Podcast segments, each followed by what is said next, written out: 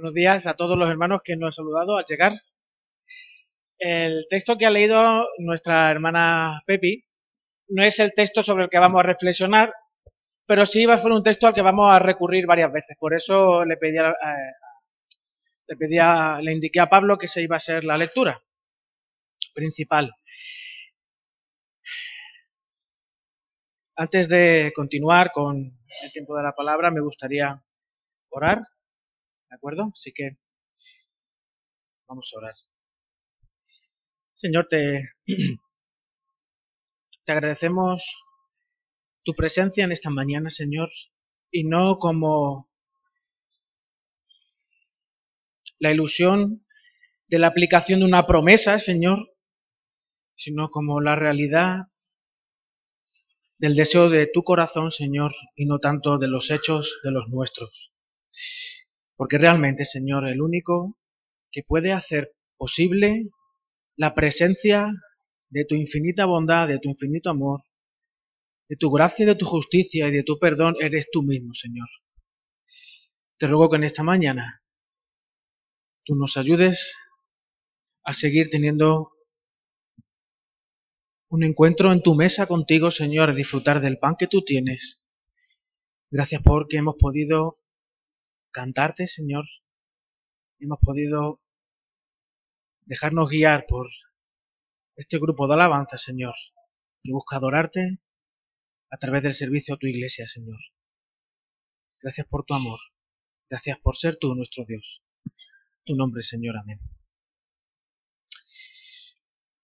para el, texto que vamos a, sobre el texto que vamos a reflexionar hoy, pues nunca ha sido más importante ser conscientes del contexto.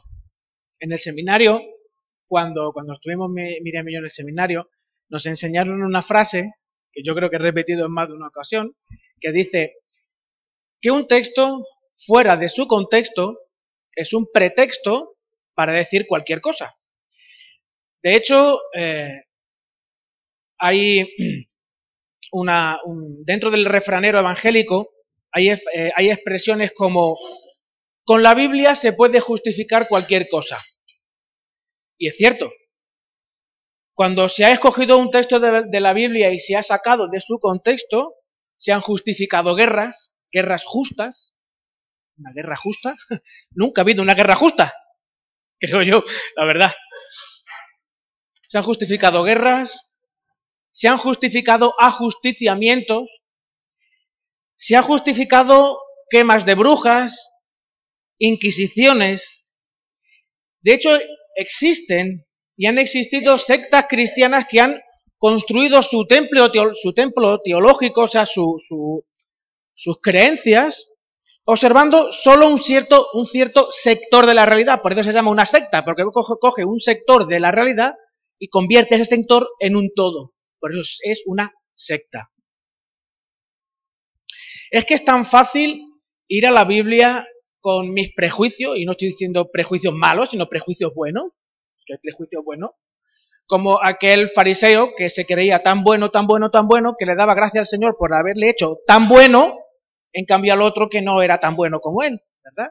Ese estaba justificando con la Biblia su propio comportamiento, tenía sus propios prejuicios, sus pensamientos, incluso mi forma de ver el mundo buscando justificarme. En una época de mi vida justifiqué bíblicamente el consumo de drogas blandas, porque como son naturales, ¿verdad? Y todo lo que ha hecho Dios es bueno, y además todo tomado, fijaros la frase, todo con moderación no es malo. Entonces, puedo serle infiel a mi mujer un poquito, puedo eh, matar a alguien un poquito porque todo con moderación no es malo, ¿verdad? El engaño de esa frase tan horroroso. Los hay, los hay que enfatizan ciertas secciones alimentarias de la Biblia, como los adventistas, para justificar el comportamiento de un cristiano. También los hay que deseando que el mundo se acabe, porque esto es horroroso, a ver, Maranata, Señor, vuelve pronto, profetizaron la vuelta, la segunda venida del Señor, como los testigos de Jehová. Y evidentemente aún no ha llegado. Bueno, yo no me he enterado todavía, ¿no?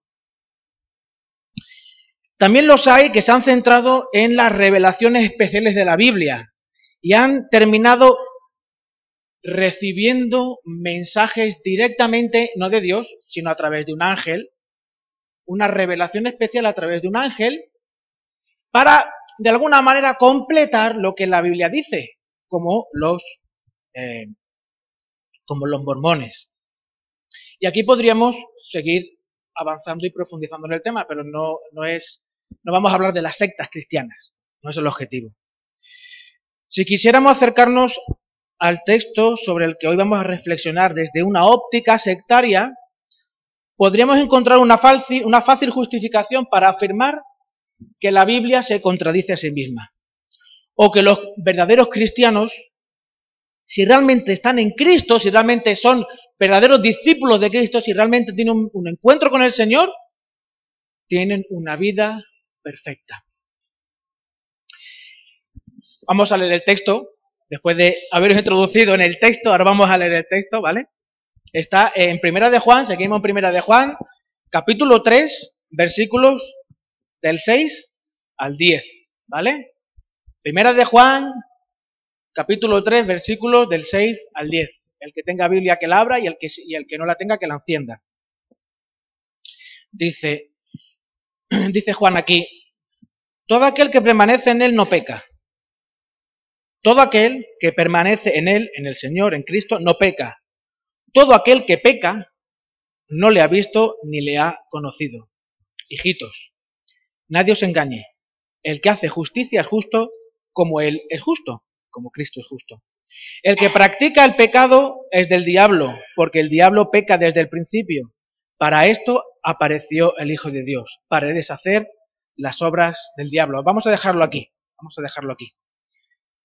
El versículo 6 afirma rotundamente que toda aquella, toda aquella persona que permanece en Cristo no peca.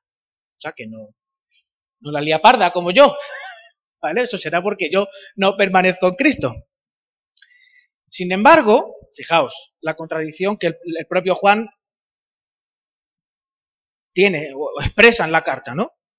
En el que vamos al capítulo 1, los versículos 8 y 9, y dice, si decimos que no tenemos pecado, nos engañamos nosotros mismos y la verdad no está en nosotros. Si confesamos nuestros pecados, Él es fiel y justo para perdonar nuestros pecados y limpiarnos de toda maldad. A ver, ¿cómo casa el versículo 6 de aquel que permanece en Cristo no peca con estos versículos, además del principio, que está asentando las bases para después construir todo lo demás? ¿Cómo encaja eso? ¿Y cómo, cómo casa? De hecho, si decimos que no pecamos, estamos mintiendo. Un poco lioso el tema, ¿no? Un poco lioso. Si por un lado se nos dice que el cristiano peca a pesar de estar en comunión con Cristo y un poco más adelante se, nos afirma que es imposible que peque, uno puede llegar a la conclusión que el autor, que Juan, nos está queriendo tomar el pelo. Y claro, eso para nosotros, los que estamos mm, de alguna manera hartos de leer la Biblia, decimos, no, no puede ser. Eso no, no, no, puede ser que Juan nos quiera tomar el pelo. Las personas que han tenido poca relación con la Biblia, o han leído poco la Biblia, o tienen poca relación con el Señor, o no son creyentes, cuando se acercan a cosas como esta, dice, esto es para gente que es tonta, ¿no se dan cuenta que el propio texto se contradice a sí mismo? Esto no hay quien se lo crea. Cuando nos encontramos con estas contradicciones o con estas tensiones dentro del propio texto, eh, para encontrar una salida a esta contradicción, a esta tensión, pues nos vamos generalmente a ver cómo están los tiempos verbales, cómo están, cómo, cómo, cómo, cómo. No, no, es posible que Juan, esté, que Juan esté contradiciéndose a sí mismo. Entonces, vamos a ver, vamos a analizar el texto y nos vamos a las construcciones gramaticales, a los tiempos verbales, y vamos ahí escarbando, escarbando, escarbando en el texto. Sin embargo, creo que el análisis sintáctico del texto no debe de llevarse el protagonismo. Aunque para no dejar lugar a dudas, buscando una traducción un poquito más, eh, que afine un poquito más al original, sería así. Quien permanece unido a Él no comete pecado. Quien sigue pecando, ¿ves? El continuo. El que sigue pecando es que no le ha visto ni ha ni conocido.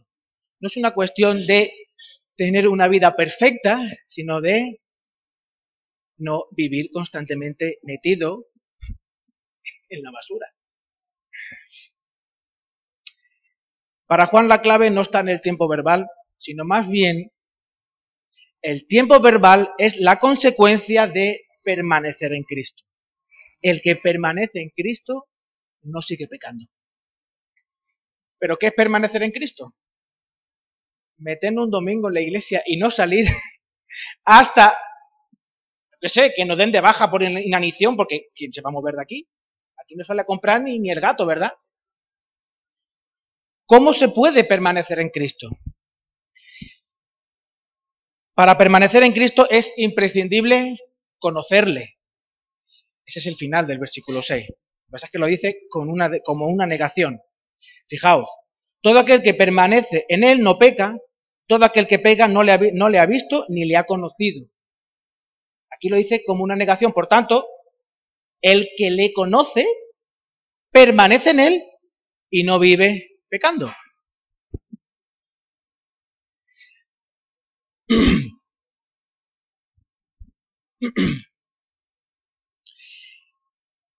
Todo aquel que permanece en él no le ha visto le ha conocido porque permanece en él. Si seguimos el texto adelante, dice, hijitos, nadie os engañe, el que hace justicia es justo como él es justo, el que practica el pecado es del diablo porque el diablo peca desde el principio. Por esto apareció el Hijo de Dios para deshacer las obras del diablo. Todo aquel que es nacido de Dios no practica el pecado, porque la simiente de Dios permanece en él, y no puede pecar porque es nacido de Dios. En esto se manifiestan los hijos de Dios y los hijos del diablo. Todo aquel que no hace justicia y que no ama a su hermano no es nacido de Dios en este versículo 9, este versículo 9 nos da una clave más. Y es la palabra simiente.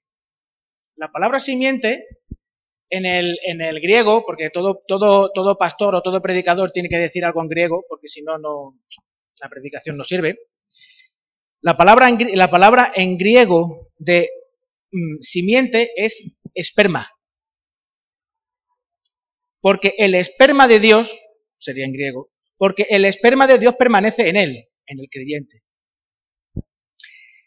No voy a, no voy a explicar el mecanismo por el cual los niños vienen al mundo. todos sabemos que es el fruto del amor entre un papá y una mamá. No hace falta que yo explique muchas cosas de esas porque eh, en el, todo el mundo ha ido al colegio y el que no ha ido al colegio pues ya es padre o madre. Así que tampoco voy a explicar yo mucho esa historia. Para la creación de una nueva vida humana es imprescindible que un óvulo y un espermatozoide se encuentren. Si no, no surge una nueva vida.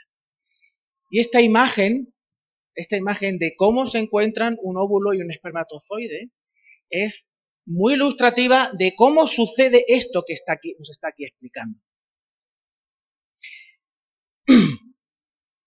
Si recordáis, el espermatozoide tiene que entrar dentro del óvulo, ¿verdad? Y cuando entra dentro del óvulo, el espermatozoide también se traduce del griego simiente, el espermatozoide muere, desaparece. De hecho, llega un momento en el que no se sabe dónde, dónde empieza el espermatozoide y dónde empieza el óvulo. De y en un momento dado empieza esa nueva célula a dividirse y ha comenzado una nueva vida. ¿En qué momento sucede eso? Eh, algún biólogo puede decir que en, la, millonésima de segundo número tal, pues el no sé qué se junta con lo no sé cuánto, yo no lo sé. Pero lo cierto es que el espermatozoide entra en el óvulo, la simiente entra en el óvulo y llega un momento en el que no se sabe qué es espermatozoide, qué es óvulo. Simplemente surge una nueva vida ya no es un espermatozoide dentro de un óvulo o un óvulo que ha aceptado un espermatozoide. Es una cosa diferente. Y de esto es de lo que nos habla Juan. En el momento que Dios llega a nuestra vida y se derrama en nuestro interior su simiente, su esencia, su naturaleza, entra en nuestro interior revolucionándolo todo. De hecho, siguiendo esta imagen, hay un momento en la vida en el que no, se, no debería de verse, o no debería de eh, encontrarse diferencia entre qué parte de mí es Rubén, la vieja naturaleza, y qué parte de mí es la naturaleza espiritual del Señor. Tendría que ser casi como un simbionte. ¿Os acordáis de Venom? Venom, Venom se llama, ¿no? Llega un momento, Venom es en, la película de Spider-Man, es un, es un simbionte que se adhiere a su huésped, digámoslo así, vive de él, pero a su vez es transformado por él. Es una mezcla que llega un momento que si llega un momento que no se sabe quién es Spider-Man y quién es y quién es Venom, ¿no? Menos mal que Spider-Man, gracias a la vibración de una campana, se libra, si no habéis visto la película, se libra de ese, ese simbionte de Venom y logra volver a ser el mismo. Pues de alguna manera, eso es lo que sucede en el creyente. Entre el Espíritu Santo y Dios se crea una simbiosis que ya no se sabe dónde, quién es Rosa y quién es Cristo, o quién es Antonio y quién es, y quién es Cristo, etcétera, etcétera. Y esto solo sucede como obra especial del Espíritu Santo. Esto es un milagro que solo sucede por obra del Espíritu Santo. ¿Recordáis la conversión, la, conversación de Jesús con Nicodemo, verdad? Que hace un momentito lo leímos. Estos, estos versículos, estos versículos apuntan a aquello. De hecho, si leemos, eh, leemos los, últimos versículos de... Si leemos los últimos versículos del, del, texto que habla sobre el encuentro de Jesús y Nicodemo, podrían estar perfectamente esos versículos dentro de la carta de Juan. Fijaos. El que en él cree, en Cristo, no es condenado, pero el que no cree ya ha sido condenado, porque no ha creído en el nombre del unigénito Hijo de Dios. Y esta es la condenación, que la luz vino al mundo y los hombres amaron más las tinieblas que la luz, porque sus obras eran malas, porque todo aquel que hace lo malo aborrece la luz y no viene a la luz, para que sus obras, para que sus obras no sean reprendidas. Mas el que practica la verdad viene a la luz para que sea manifiesto que sus obras son hechas en Dios. La luz, la oscuridad, ese, ese contraste constante entre luz y oscuridad, bien y mal, Espíritu Santo, ¿verdad? Constantemente. Me ha llamado, cuando lo ha leído Pepi, me ha llamado un montón la atención. yo no me había dado cuenta, no me había dado cuenta de eso. Cuando Juan está hablando de esto, de esta carta a, los, a la iglesia de Éfeso, a las iglesias circundantes de Éfeso, Juan se, remonta a este, a este suceso con Nicodemo en el capítulo 3, porque aquí habla claramente del concepto de encuentro con el Señor. Como bien dice el texto, Nicodemo se acerca en medio de la noche al Señor. ¿Por qué en medio de la noche? ¿Le daría vergüenza? Es posible. ¿Tendría temor de que otros le vieran? Es posible. ¿Tendría temor de que los discípulos le tiraran piedras? No lo sé. No lo sé.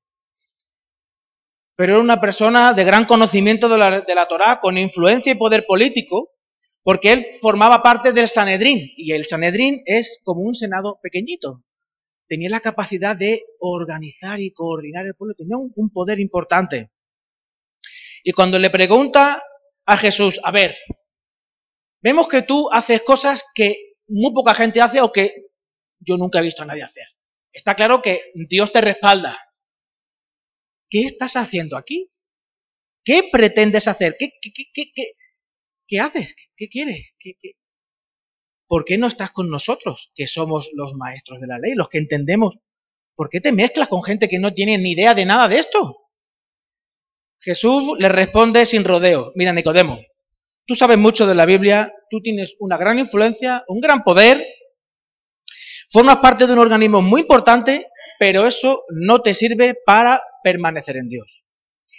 Es que en realidad no conoces a Dios.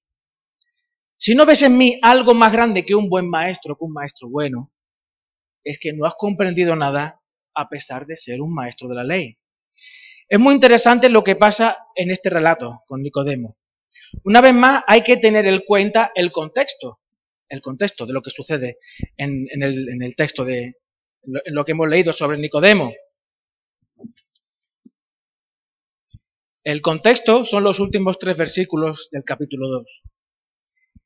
Estando Jesús en Jerusalén en la fiesta de la Pascua, muchos creyeron en su nombre viendo las señales que hacía, pero Jesús mismo no se fiaba de ellos porque conocía a todos y no tenía necesidad de que nadie le diese testimonio del hombre, pues él sabía lo que había en el hombre. Jesús estaba en Jerusalén enseñando, predicando, sanando, haciendo milagros, haciendo evidente que quién es él haciendo evidente quién es Él. Y luego, y eso, Nicodemo lo ve, lo recibe, le llama la atención y busca al Señor. Se encuentra con el Señor. Y cuando se encuentra con el Señor, el Señor no tiene misericordia de él, le desmonta. El Señor Jesús desmonta sus prioridades, sus afectos, sus sentimientos, su estructura, su, su autoestima, todo se lo desmonta para darse cuenta, para mostrarle y enseñarle que necesita encontrar en Cristo, encontrar en Jesús aquello que él no puede encontrar en sí mismo ni en nada de lo que ha aprendido o ha recibido de otros. Nicodemo no se encontró con una institución religiosa, no se confrontó con argumentos perfectamente lógicos, si, alguna vez os ponéis a leer eh, a San Agustín, por ejemplo, o a Juan Calvino, o, yo qué sé, alguno de los monstruos estos teológicos, veréis que no importa el razonamiento o la argumentación que le podáis dar para rebatir su argumento. Él lo tiene, tiene una, esta gente tiene una estantería teológica, filosófica, inamovible, inamovible. Esta gente no, no, no, no le puedes encontrar tú un sitio flaco.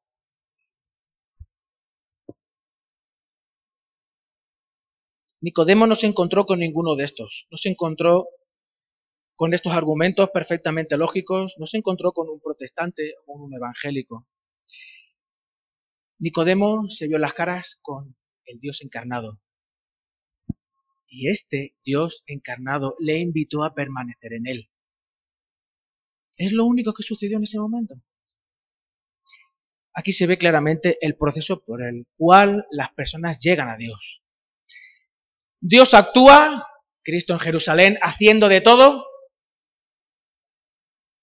La persona es llamada a tener un encuentro con Cristo porque todo aquel que tiene, iba a decir hambre, hambre y sed de justicia, que son palabras muy bonitas y teológicamente correctas, pero que tiene cierto desasosiego en su experiencia vital porque sabe que hay algo más, pero no sabe dónde encontrarlo.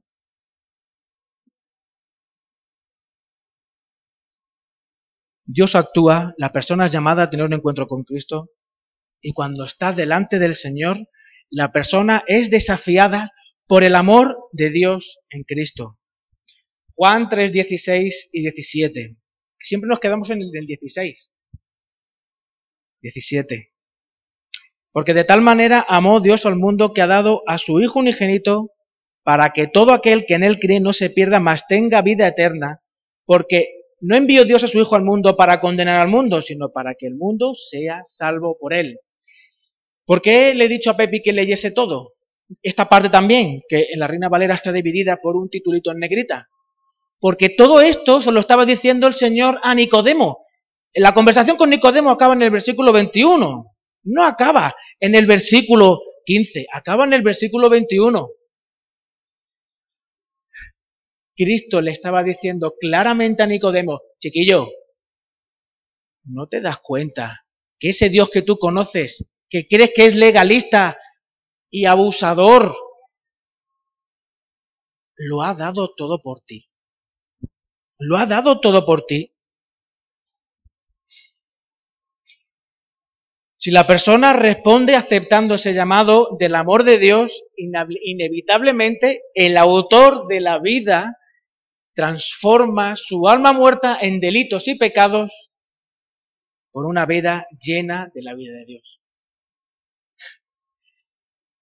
A mí me, gustaría, os lo digo sinceramente, ¿eh? me gustaría encontrar la fórmula química o la fórmula espiritual o la fórmula matemática para comprender este proceso de forma... poderlo explicar racionalmente. Lo digo de verdad, ¿eh? Pero no tengo ni idea cómo sucede esto. No tengo ni idea cómo sucede esto.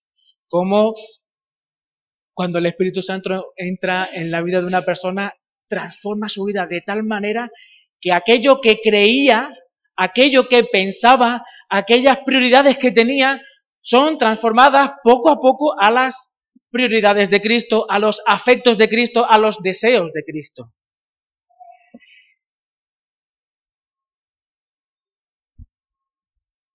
Cuando esto sucede, dejas de ser un muerto viviente. Y yo estaba pensando en, la serie de Walking Dead. ¿Alguien ha visto la serie de Walking Dead? Una serie de zombies que hay en Netflix. Yo la, bueno, la hay en Netflix, ¿verdad? Ya que son feos esta gente, ¿verdad, José? Pues yo así somos, tío. Antes de conocer al Señor, así somos, unos walking dead, unos muertos vivientes, tío, con el corazón de piedra y muertos por dentro, tío.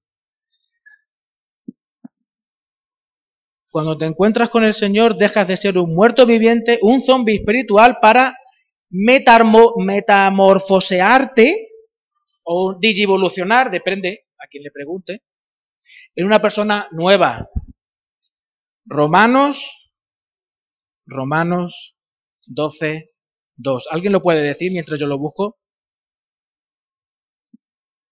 Como veo que nadie lo puede decir, lo leo.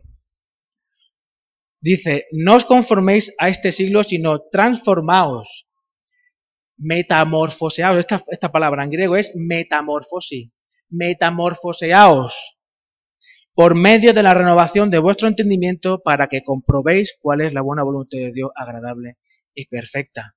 Una persona con sus intereses y prioridades cada vez más cercanos a Cristo, metamorfoseado, digivolucionado, como queramos decirlo, pero una persona en constante proceso de transformación. Me gusta mucho el, el, el pasaje en el que el Señor dice a los discípulos, dejad a los niños venir a mí y no se lo impidáis porque de ellos es el reino de los cielos. Y más adelante dice, todo aquel que no se convierta o no se convierta como un niño o no se haga como un niño, no entrará en el reino de los cielos. Porque es que todo hijo, todo hijo, todo hijo, y digo todo hijo, o sea, todo aquel que ha tenido un padre, todos los que estamos aquí, sobre todo en la etapa infantil, quiere parecerse a su papá o a su mamá. No, no sé. ¿Quién no quiere? Yo quería, pues yo quería parecerme a mi papá. De hecho, allí en Madrid, cuando estaba en Madrid, yo me ponía, mi padre utilizaba un mono de trabajo azul para con el camión y tal, y yo me ponía un mono de trabajo azul. Y además con caja de cartón y silla me hacía un camión. Me hacía el volante. Yo quería ser como mi papá. Y así es la mecánica espiritual. El hijo quiere parecerse a su padre, el discípulo quiere parecerse a su maestro. La genética del esperma divino se manifiesta de tal manera que cada vez se hace más difícil pecar. Los ingredientes necesarios para permanecer en Cristo son conocerle y haber nacido de Dios es la única manera en la que ese esperma se hace evidente en la vida del creyente. ¿Y por qué digo que se hace más difícil pecar? Porque todos hemos tenido algún día de estos de levantarse por la mañana de mala leche y decidir, hoy voy a pecar, pero voy a pecar bien pecado, voy a hacer algo bien gordo, voy a robarle la moto al vecino, voy a quitarle gasolina a la moto, voy a pincharle la rueda al, maestro. Eso yo lo visto, lo he visto. No lo he hecho, pero lo he visto. Además, me he levantado con la voluntad de pecar bien pecado. Y cuando vas a pecar, ya no pecas tan tranquilo como antes de conocer al Señor. Ya hay eso alarma, ¿no? ¿Habéis visto? Estoy haciendo muchas películas hoy. Ya es la última. ¿Habéis visto la película del revés? Inside Out. ¿Quién, ¿Quién la ha visto la película? Que levante la mano. Los de mi generación han visto la película, sí, mi hermano, bien, Inside Out, la película, del revés. Al final de la película, ¿vosotros la habéis visto? La tenéis que ver. Os voy a hacer un poco de spoiler, pero es al final solo. Al final la niña, la chica muere. Eh, no, no, no es verdad. Eh, la, al final de todo, cuando la niña va a patinar, tiene un encontronazo con un chico. ¿Te acuerdas, Loida? ¿No te acuerdas? Ostras, es que a mí me ha encantado. Y el, y el chico, como son los dos adolescentes, el cerebro, cuando se, se los dos chicos se, iban distraídos en el estadio, se encuentran y se ve el cerebro del chico, todos son alarma, uy, uy, y pone y todo y se ven todas las emociones, todos los pensamientos diciendo, chica, chica, chica, chica, chica, ¿no? Eso todos son alarmas, pues así es la situación espiritual del creyente cuando tiene el espíritu del Señor en su interior. Cuando va a pecar es pecado, pecado, cuidado, cuidado, cuidado, cuidado, uy, uy, uy, así empieza, así es. Entonces no te deja pecar tranquilo. Aunque pequemos, pero ya no te deja pecar tranquilo. Ya estás, ya el gozo de pecar desaparece. El placer de pecar ya no es tan placentero, ya todo es más rollo, ¿no? No sé si recordaréis el comienzo de la carta de Juan. Os leo un par de versículos tres, ¿vale? Dice, lo que era desde el principio, lo que hemos oído, lo que hemos visto con nuestros ojos, lo que hemos contemplado y, lo que hemos contemplado y palparon nuestras manos tocante al verbo de vida, porque la vida fue, manifestada y la hemos visto, y testificamos y os anunciamos la vida eterna, la cual estaba con el Padre y se nos manifestó. Lo que hemos visto y oído, eso os anunciamos para que vosotros tengáis comunión con nosotros y vuestra comunión, y nuestra comunión verdaderamente es con el Padre y con su Hijo Jesucristo. Juan comienza la carta hablando de los sentidos. Ver, tocar, oír, sentir, de, sentir con el tacto, de sentir al, verbo de vida, de, que esto del Señor es algo que realmente es tangible, no es simplemente una elocubración filosófica eh, diseñada por una élite religiosa que quiere dominar y subyugar el mundo, arrebatándole su libertad y su inteligencia. No es, Juan no es el villano de las películas de Marvel que quiere dominar el mundo. Juan desea constantemente reenfocar la visión de la iglesia hacia Cristo y al fruto, consecuencia lógica, de estar permaneciendo en Cristo. ¿Recordáis cuál es el versículo clave de la carta de Juan? Creo que cada vez que he predicado sobre la carta de Juan, creo, ¿eh? Lo he, lo he mencionado. ¿Algunos se acuerdan? Tranquilos que no me rompí el corazón, ¿eh? Primera de Juan 5.13. Estas cosas os he escrito, ved la contradicción este, solo en este versículo, esta tensión dentro del versículo, pero ¿qué es lo que pretende Juan? Estas cosas os he escrito a vosotros que creéis en el nombre del Hijo de Dios, para que sepáis que tenéis vida eterna y para que creáis en el nombre del Hijo de Dios. Que tenemos que creer dos veces en el nombre del Hijo de Dios. ¿No hemos creído ya una vez? Eso parece, ¿no? Tenemos que creer dos veces. ¿Qué pasa? Que tenemos que tener segundas experiencias, creer por segunda vez, una vez y luego otra a lo largo del tiempo. Juan sentía la necesidad de recordar a la iglesia la verdad sencilla del Evangelio. Les indica que Jesús es la fuente de la cual brota su identidad como pueblo redimido por Cristo, seguidor de su Maestro y transformado por la acción del Espíritu Santo.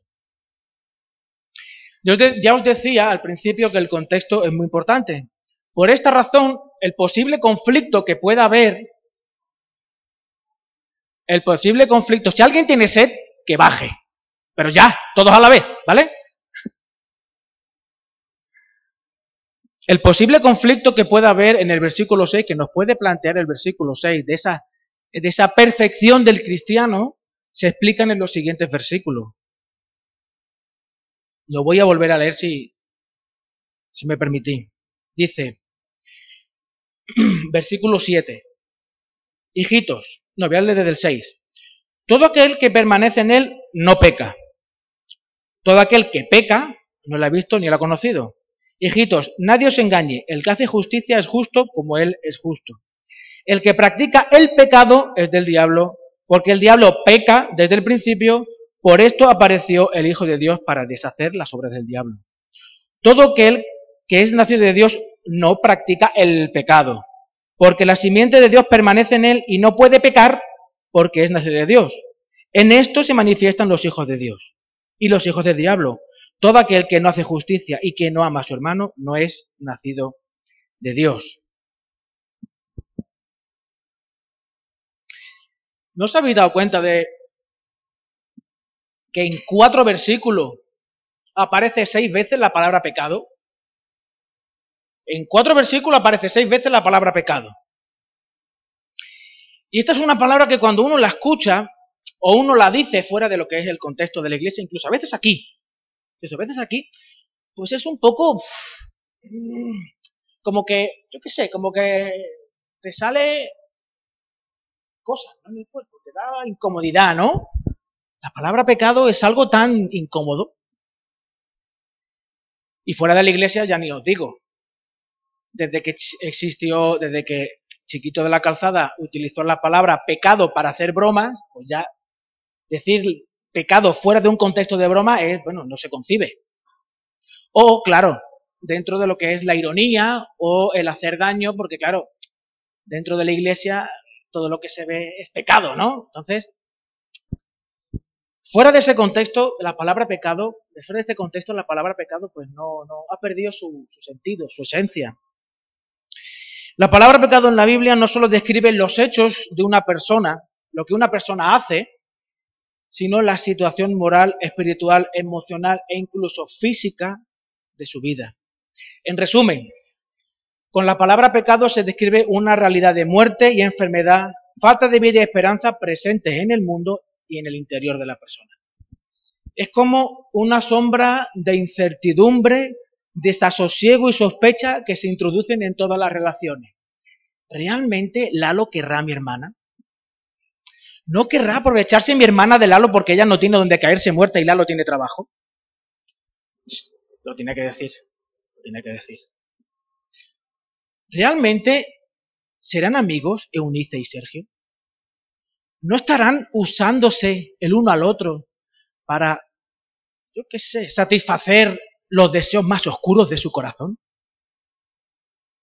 Y no, y no te voy a decir de los hijos que se aprovechan de sus padres, ¿no? De hecho, hay un refrán que dice, voy a vivir de mis padres hasta que no pueda vivir de mis hijos, ¿no?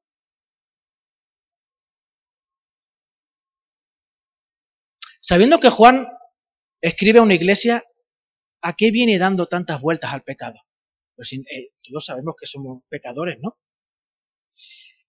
Muchas veces confundimos los, escucharme bien, Muchas veces confundimos los pecados con el pecado.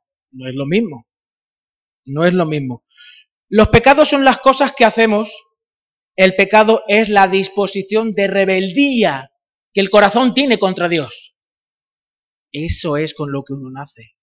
El pecado está en tu corazón y esa disposición de estar en oposición constante a lo que cualquier persona te diga. De hecho, a mis hijos, yo no sé los vuestros, pero a mis hijos nadie les ha enseñado a desobedecer. Nacen sabiendo desobedecer. Y en el trabajo donde yo estoy, cuando llega el jefe, ostras tú, muy bien. Sí, Adrián, lo que tú digas, Adrián, patatín Adrián y Adrián para acá y Adrián para allá, pero cuando Adrián se va, yo no sé si José lo habrá escuchado, ponen a parir Adrián, al encargado de Adrián y al primo de Adrián, porque al ser humano no le gusta tener a nadie por encima del que le mande. Yo soy soberano de mi vida. Y a, y a Dios, ¿qué? ¿A Dios? ¿A Dios? ¿Me cuentan a mí de Dios? Oposición constante contra Dios es el pecado. Y el fruto del pecado es todo lo que hacemos, que son los pecados con los que manifestamos esa evidencia interior del corazón, esa perversión, esa, esa suciedad, ¿vale? El pecado en estas dos modalidades, tanto en lo que hacemos como en la naturaleza que tenemos, tiene una característica muy curiosa. El pecado es anestesiante. Es como... Eh, yo tengo la mano, llevo tiempo con la mano, tengo poca sensibilidad. Entonces, con esta mano puedo coger cosas que en teoría a esta le hacen daño, me queman, pero con esta no, la aguanto más. Me tengo, tengo no sé qué, estoy yendo al médico y no sé cuánto, y en esta mano pues me duele menos, tengo, la tengo un poco como anestesiada. Pues el pecado anestesia. El pecado cauteriza. ¿Cuántas veces, por hacernos los fuertes, no, demostramos lo que realmente hay en nuestro interior por el pecado que otros nos han hecho o el daño que ha tenido nuestro pecado sobre nosotros mismos. Nos hacemos los fuertes, demostramos que no pasa nada. De hecho, es una frase española. El no pasa nada es español. Fuera de aquí no existe eso. El pecado te anestesia, cauteriza, endurece y termina cegando a la persona. Juan sabe que por el hecho de ser creyentes, el corazón de piedra ha sido transformado ha sido arrancado del pecho y hemos recibido una, un trasplante de corazón. El Señor nos ha quitado el corazón y ha puesto su corazón en nosotros, lleno de vida. Cristo borra todas mis transgresiones, todas las cosas que hago, y el Espíritu Santo me infunde esa simiente, esa nueva naturaleza. ¿Veis cómo Dios responde a las necesidades del ser humano. Desde, desde ese momento mi conciencia no me deja pecar tranquilo. Ahora, que, ahora, ahora cada vez que voy a pecar, pues... Mm, mm, mm, Pero cuando justifico lo que he hecho, o lo que he pensado, o lo que he dicho, o lo que no he hecho, o lo que no he dicho, comenzamos a insonorizar el corazón contra las alarmas que el Espíritu Santo pone en nuestra vida. Y ahora yo con el tema del pladur, pues voy, estoy aprendiendo cómo se insonoriza. Y hay la cantidad de cosas que hay para insonorizar. Cantidad de cosas. Y tú puedes estar en un local, una discoteca puede estar en un local, y tú puedes estar viviendo arriba y solamente escuchar lo que sucede dentro cuando la puerta del local se abre. Mientras esté cerrada, tú no te enteras de lo que sucede. Así pasa con el pecado. Termina insonorizando las alarmas del Espíritu Santo. Así, y esto os voy a confesar, así cuando yo, el pastor de la iglesia, después de alguna asamblea o alguna reunión de diácono, me enfado, me airo, me, me, me, me sulfura, me hierve la sangre, pego dos manotazos en la mesa, y claro, yo no estaba enfadado. Yo no estaba enfadado es que, voy a leer la frase.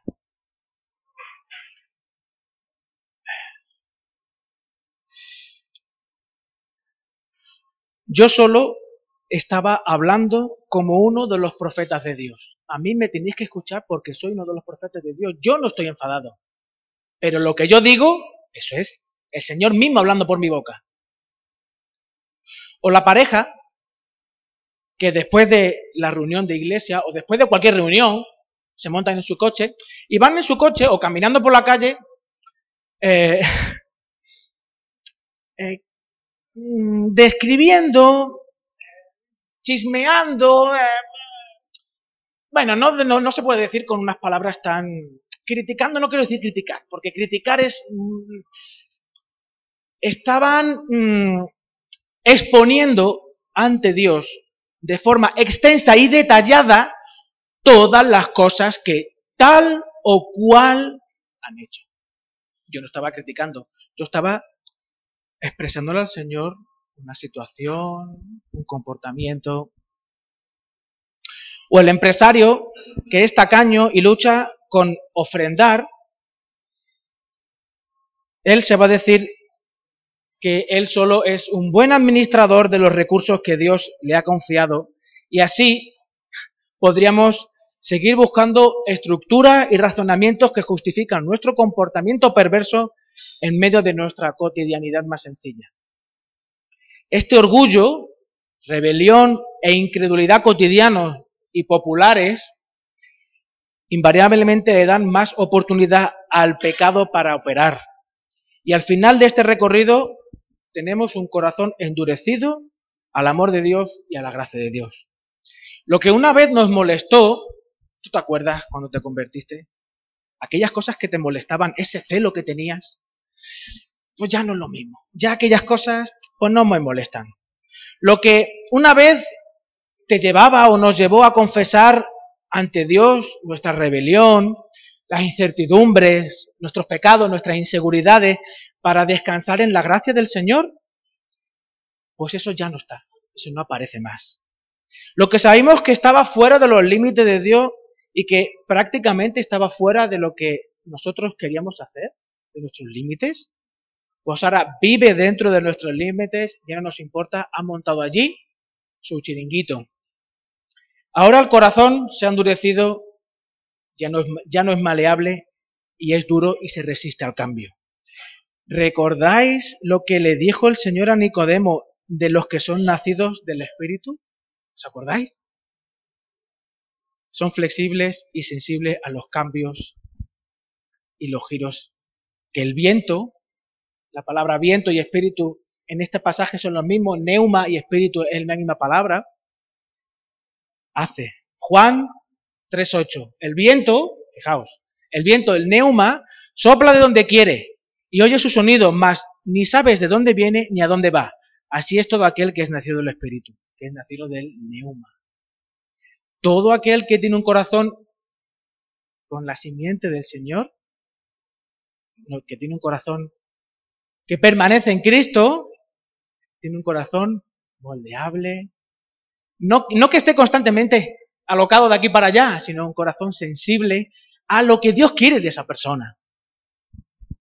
Pero ¿cómo sucede este proceso de endurecimiento en la vida de un cristiano? Es que el pecado es engañoso. De hecho, es el fruto del diablo. Primera de Juan 3.8. El que practica el pecado es del diablo. Porque el diablo peca desde el principio. Para esto apareció el Hijo de Dios, para deshacer las obras del diablo. Y el diablo es descrito en la palabra como el engañador. Por tanto, el pecado, al primero que engaña, es al que peca al que practica el pecado. Y Jesús lo ilustra muy bien en Mateo 7, de 3 al 5, y dice, ¿Y por qué miras la paja que está en el ojo de tu hermano y no echas de ver la viga que está en tu propio ojo? ¿O cómo dirás a tu hermano, déjame sacar la, la paja de tu ojo y he aquí la viga en el ojo tuyo? Hipócrita, saca primero la viga de tu ojo y entonces verás bien para sacar la paja del ojo de tu hermano. Hipócrita en griego significa máscara. De hecho, el hipócrita es un actor, aquel que aparenta algo que no es, se pone una máscara de pedazo de hijo de Dios que no veas. Ese es un hipócrita. Es que en general no tenemos dificultad en ver el pecado de las personas que están a nuestro alrededor. Nunca, a ver, yo os lo digo haciendo un ejercicio de transparencia. Si yo me pongo a sacaros defectos, pero de vosotros de mí, ¿qué vais a sacar? Bueno, cosas pequeñitas, ¿verdad, José? Poquita cosa. Pero si yo me pongo a hacer cuentas, vaya tela. Hasta de Sergio, que lleva aquí cuatro días. Cuidadito, Sergio, ¿eh? Como es tan fácil ver el pecado en las personas que, están a nuestro alrededor, nos cuesta más ver el nuestro. Y cuando nos dicen, mira Rubén, que tú, uff, no veas tú cómo se pone Rubén. No veas tú cómo se pone Rubén. Yo, a mí, ¿qué dices? Y entramos en una eh, en un círculo vicioso de justificación y constante. Yo no tengo la culpa, si es que yo, pues, pero, pero, ¿qué, yo qué he hecho, yo, yo no sabía y como Urdangarín y la esposa, etcétera, etcétera. Es que yo no sabía, ¿no? Yo qué sabía, yo no he hecho nada, yo simplemente estaba, yo, Lalo, tío, yo, lo que te he dicho antes, mi hermana, es que yo lo escuché, yo no sé ni siquiera, lo, yo no, yo no, yo, me la han contado, me la han contado, yo no tengo culpa de nada, tío. La ceguera espiritual no es como la ceguera física. El ciego, la persona que es físicamente ciega, pues se busca herramientas, va a cursillo, hace cosas para poder eh, aliviar o equilibrar ese déficit, ¿no? Eh, a través del ordenador, de su bastón, de el perro, mil maneras. En cambio, la ceguera espiritual no es como la ceguera física. La ceguera espiritual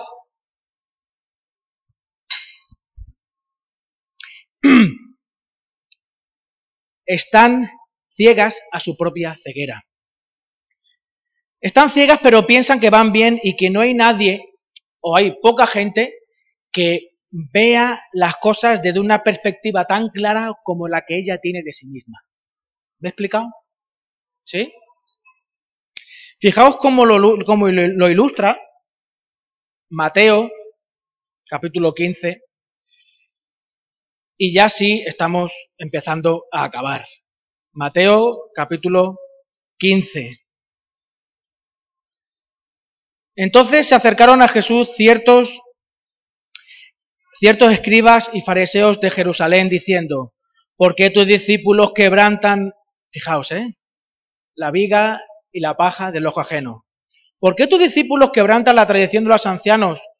Porque no se lavan las manos cuando comen pan. Respondiendo el Señor les dijo, ¿por qué también vosotros quebrantáis el mandamiento de Dios por vuestra tradición? Porque Dios mandó diciendo, honra a tu padre y a tu madre, y el que maldiga al padre o a la madre muera irremisiblemente. Pero vosotros decís que cualquiera que diga a su padre y a su madre es mi ofrenda a Dios, todo aquello con que ayudar, ayudarle, ya no ha de honrar a su padre o a su, o a su madre.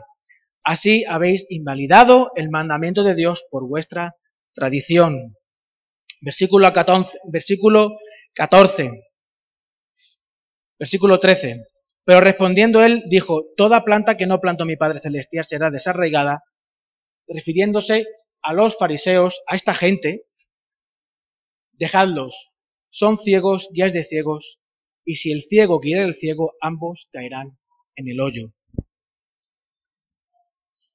Entonces, ¿cuál es el antídoto para reconocer la realidad del corazón engañado y cegado? Porque está muy bien todo lo que Juan nos ha dicho hasta ahora hay ese peligro, hay esta posibilidad, es muy fácil engañarse a sí mismo, el pecado te engaña y tú caes, puedes fácilmente caer en la ceguera espiritual pensando que tú estás en, una élite y nadie ve las cosas como tú las ves. Y el secreto está al final del, capítulo, del versículo 6 de Primera de Juan. Conocer. La palabra conocer en griego es ginosco, y ginosco es conocer más allá de las apariencias. Es conocer, conocer más allá del conocimiento intelectual, como tenían los fariseos. Los fariseos se sabían la Biblia, de hecho, la escuela farisaica, la escuela de la que ellos estaban, se tiraban alrededor de 20, 25 años estudiando la Biblia de memoria, el Antiguo Testamento, lo que sería nuestro Antiguo Testamento, y se la terminaban aprendiendo de memoria. ¿Quién no sabría en esta gente? Más que yo, más que tú, más que... Conocer habla de la, una relación de intimidad. De hecho, en la versión griega del Antiguo Testamento, en la Septuaginta, y el que no sepa lo que es la Septuaginta, que vaya a Google y lo ponga, cuando se habla de la relación de Adán y Eva, se describe con la palabra ginosco, conocer. De hecho, en Génesis 4.1, la consecuencia de que Adán conociera a Eva fue tener a Caín y Abel. Adán guinosco a Eva y tuvieron como fruto vida. Por tanto, cuando Juan nos habla en este versículo 6 de guinosco, de conocer, está hablando de una relación de intimidad con el Señor. No de, no de eh, orar tres veces al día, no de venir al culto los domingos, no de dar tu ofrenda religiosamente. No está hablando, de nada, no está hablando nada de eso. Eso se espera de una persona que guinosco a Cristo, que guinosco al Padre y que guinosco al Espíritu Santo. Pero eso no te hace permanecer en Cristo. Y ese conocer no se refiere a una simple amistad, se refiere a la intimidad. Pensad en el hecho del matrimonio, ¿no? Ese guinosco que tenía Adán y Eva es la muestra a la intimidad que nos da el estar desnudos y sentirnos aceptados incondicionalmente por la otra persona.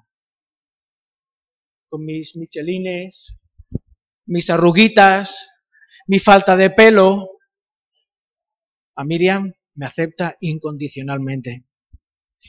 Y esto no puede suceder si no hay amor. Un amor sobrenatural que no toma en cuenta nuestras miserias, ni nuestros pecados, ni nuestro pecado.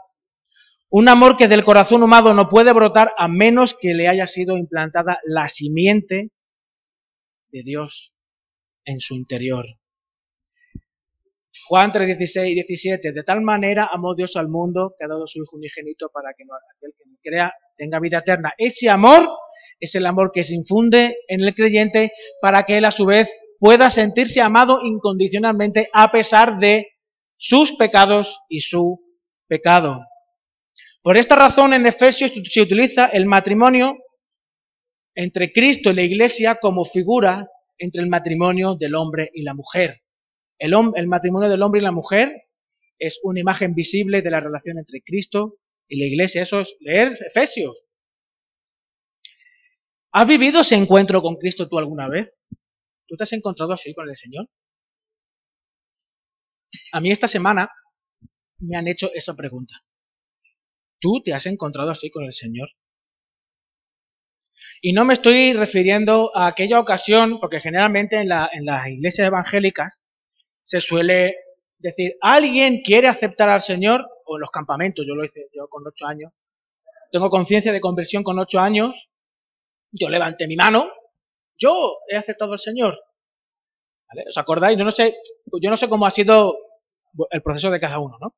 Pero por lo he criado en la iglesia evangélica y siempre he visto esas situaciones, ¿no? Se levanta la mano. ¿Alguien acepta al Señor? Sí. Ven, acércate, vamos a orar. Yo no me estoy refiriendo a ese momento en el que tú levantaste la mano. Juan no se está refiriendo al momento en el que tú te levantaste la mano y dijiste, sí, he aceptado al Señor.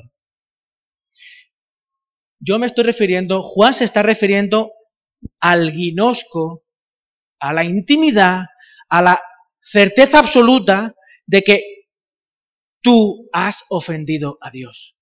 No que eh, sientes remordimientos porque yo le he pegado cuatro gritos a Miriam, o tengo remordimientos porque me he enfadado con David, es que tengo un diácono que vaya tela. O... No, no, no, no. es, no es un sentimiento de remordimiento, es arrepentimiento. Remordimiento y arrepentimiento no es lo mismo. Hay personas que por remordimiento, en ese día que se, que se dio el llamado, se hincharon a llorar, levantaron su mano porque anhelaban satisfacer y tener paz, pero posteriormente ese día, su vida siguió siendo tal cual la tenía. Siguió teniendo ataques de ira, siguió siendo desobediente a sus padres, y no, hombre, al día siguiente Rubén, que yo, vaya, venga, venga, vale, venga, en tres meses, en dos meses, al año siguiente. Tú tu realidad interior se había transformado, estaba en proceso de transformación, ¿tú reconoces eso dentro de ti? ¿Has vivido ese guinosco con Cristo? ¿Has sentido el abrazo del Padre como el hijo que vuelve a su casa cansado y cargado? Sin argumentos, indefenso y sin ninguna justificación. Es posible que hoy el Señor te haya mostrado que estás en un proceso de endurecimiento y de ceguera es posible que te encuentres necesitado de la gracia. Quizás más que aquel día que levantaste tu mano. ¿Tú te acuerdas de aquel día que levantaste tu mano? Quizás hoy tengas una necesidad de esa gracia más que aquel día. Pero no te atreves. Hombre, yo en aquel día me convertí, yo ahora... Si tú sientes en tu interior que no has tenido ese guinojo con el Señor, no desperdicies la oportunidad de hoy. No levantes tu mano, no te estoy diciendo que levantes tu mano, ni que pasa aquí delante, ni nada de eso, sino que en el sitio donde estás, tú digas, Señor, quiero tener un guinojo contigo de verdad. No quiero centrarme en mi remordimiento. Quiero pensar en el arrepentimiento por haberte ofendido a ti, Señor. Nada más que a ti, Señor. Recuerda, Cristo te acepta tal cual eres hoy. No como un día serás. Te acepta tal cual eres hoy. Yo tendría que haber sido, mamá, yo me tenías que haber dado 15 centímetros más y 25 kilos menos. Bueno, eso es culpa mía. El Señor te acepta tal cual estás en este momento, tal cual eres ahora.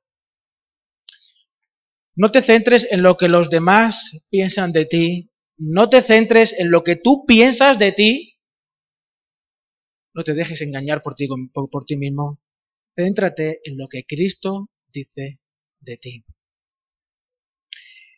Porque Cristo es el único que realmente, como leímos en Juan en el contexto de Juan con Nicodemo, Cristo es el único que realmente conoce el corazón del ser humano. Ese es el único que realmente te conoce a ti de verdad, incluso mejor de lo que tú piensas que te conoces. Así que, como, como conclusión, hoy el grupo de alabanza ha cantado una canción la última canción era, me parece a mí, ¿no lo oída? Que habla de lo que hoy el Señor nos ha estado hablando. De gloria en gloria te veo. Cuanto más te conozco, quiero saber más de ti. Mi Dios, cuán buen alfarero, quebrántame. ¿Cómo sigue la canción? Transfórmame, moldéame a tu imagen. Cuanto más percibimos de la gloria de Dios, más somos transformados por esa gloria. Cuanto más conocemos del Señor, más somos transformados a través de ese conocimiento.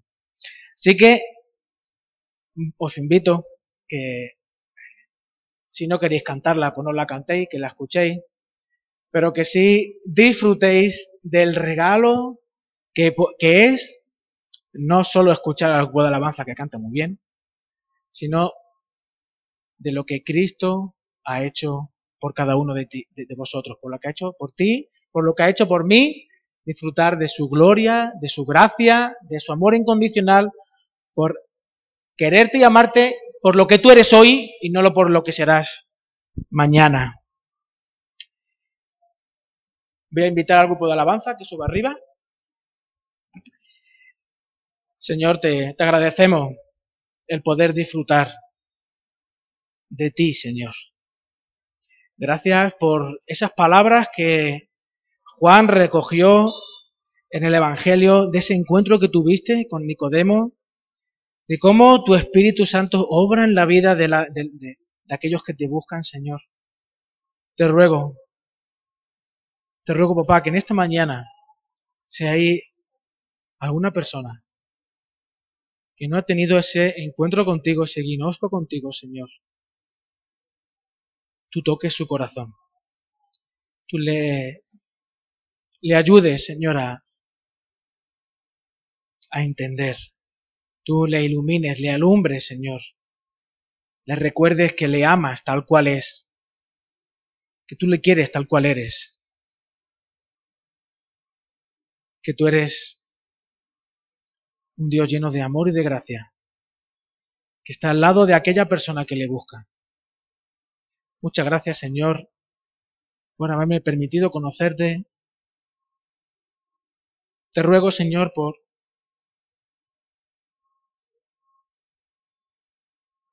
por nuestros niños, para que tu gracia, Señor, llegue a ellos y puedan disfrutar, Señor, de estar contigo, de la vida que tú das, Señor. Gracias por tu amor, papá. Tu nombre, amén.